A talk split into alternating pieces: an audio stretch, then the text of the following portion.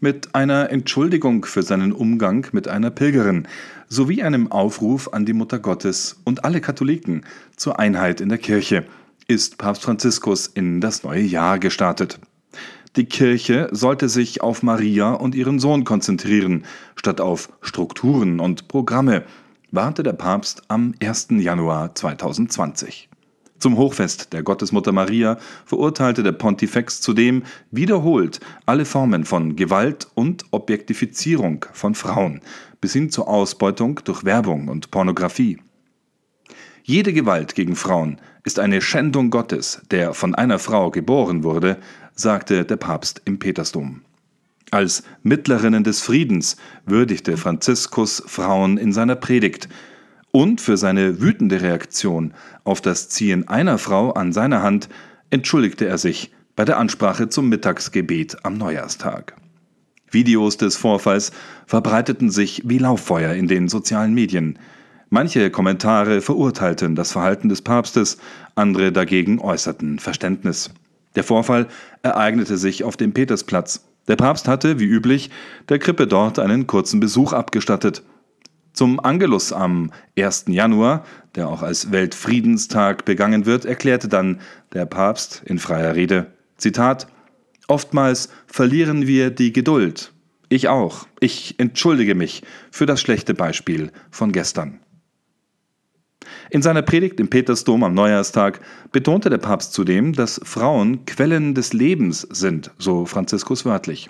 Und weiter, und doch werden sie ständig beleidigt, geschlagen, vergewaltigt, dazu gebracht, sich zu prostituieren oder das Leben in ihrem Schoß auszulöschen. Wie oft werde der Leib der Frau auf den profanen Altären der Werbung, des Gewinns und der Pornografie geopfert, ausgebeutet, wie ein Nutzobjekt, fuhr Franziskus fort. Der weibliche Körper müsse jedoch vom Konsumismus befreit werden, betonte der Papst. Zitat Er muss geachtet werden und geehrt, denn er hat die Liebe, die uns gerettet hat, empfangen und zur Welt gebracht. Von der Frau wurde der Friedensfürst geboren.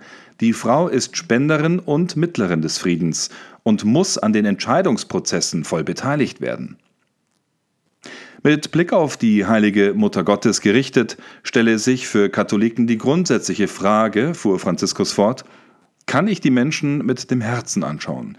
Liegen mir die Leute, mit denen ich lebe, am Herzen und vor allem ist der Herr in der Mitte meines Herzens? In seiner Predigt sprach der Papst abschließend auch über internen Streit und einseitige Parteinahme. Nicht nur für deutschsprachige Ohren ein warnendes Wort, etwa über die Reform der Kurie, aber auch den synodalen Weg in Deutschland. Zitat Wenn sie sich Maria nähert, findet die Kirche sich selbst wieder. Sie findet ihre Mitte und Einheit wieder. Der Feind der menschlichen Natur, der Teufel, versucht hingegen sie zu spalten, indem er die Unterschiede, die Ideologien, die einseitigen Überlegungen und Parteien in den Vordergrund stellt. Wir verstehen die Kirche jedoch nicht, wenn wir sie von Strukturen, Programmen und Strömungen her betrachten. Wir werden etwas von ihr begreifen, aber nicht mit dem Herzen. Denn die Kirche hat das Herz einer Mutter.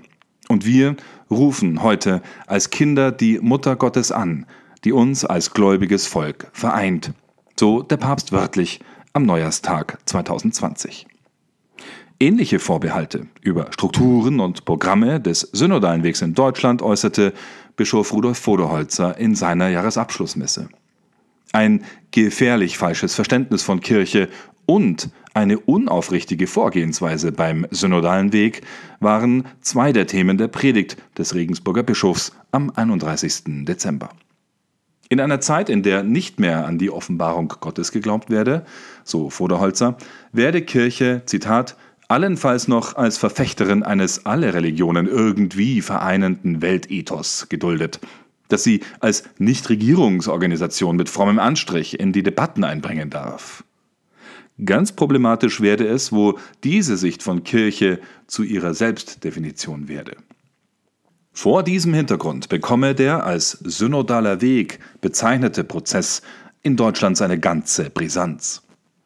Wörtlich sagte Voderholzer, der Hebel für eine von manchen offen als Neuerfindung der Kirche titulierte Reform sei der sexuelle Missbrauch von Kindern und Jugendlichen durch Kleriker der katholischen Kirche.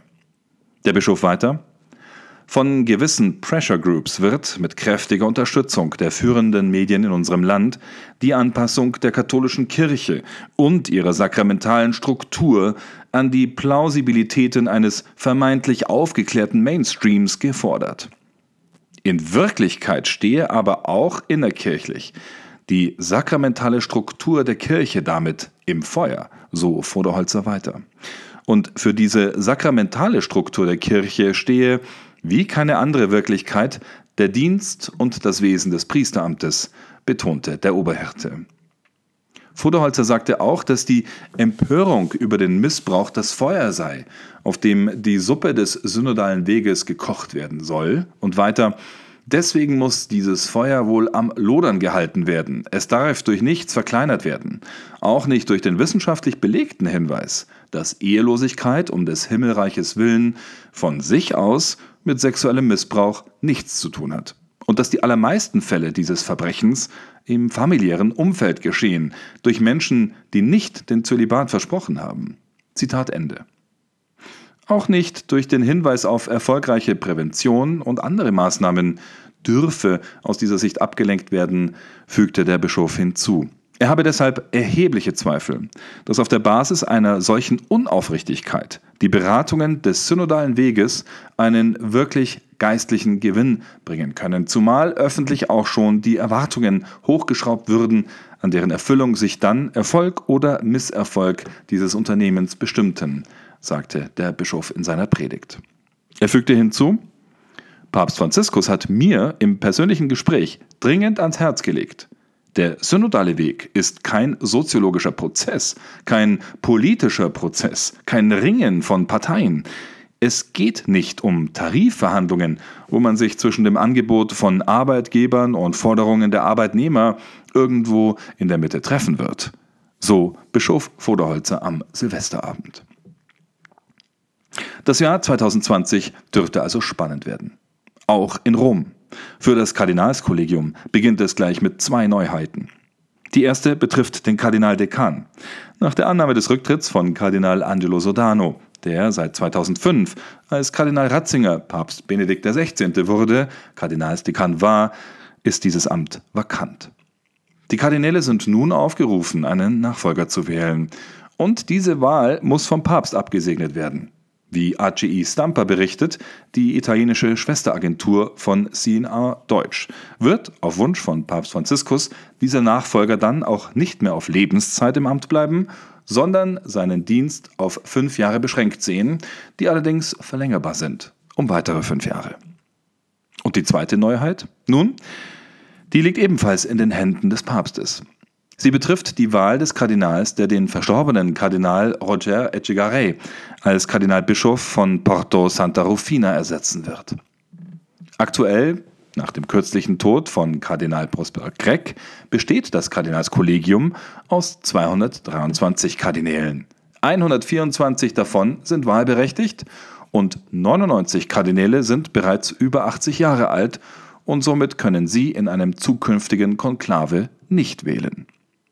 Im Lauf des Jahres 2020 werden übrigens vier weitere Kardinäle 80 Jahre alt werden und somit also auch bei einer zukünftigen Papstwahl kein Stimmrecht mehr haben.